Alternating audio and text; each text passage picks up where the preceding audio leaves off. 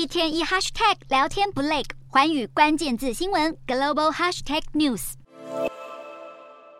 欧洲议会在当地时间十四号以四百九十九票赞成、二十八票反对，表决通过采纳欧盟人工智慧法案。让欧盟国家朝向实施全球首套人工智慧 AI 监管措施和树立世界 AI 标准更靠近一步。不过，这项立法也可能会让欧盟和美国 AI 科技巨头处于冲突的对立面。由于这项立法将对高风险的 AI 设下新的限制，未来生成式 AI 产制的内容可能也必须严加标示。由于监管法案涉及很广，ChatGPT 的开发商 OpenAI 就表示。取决于最终的文本内容，OpenAI 有可能会被迫退出欧洲。尽管目前欧洲议会通过立法过程的关键一步，但法案还需要和二十七国代表组成的欧洲理事会进行协商，才能正式上路。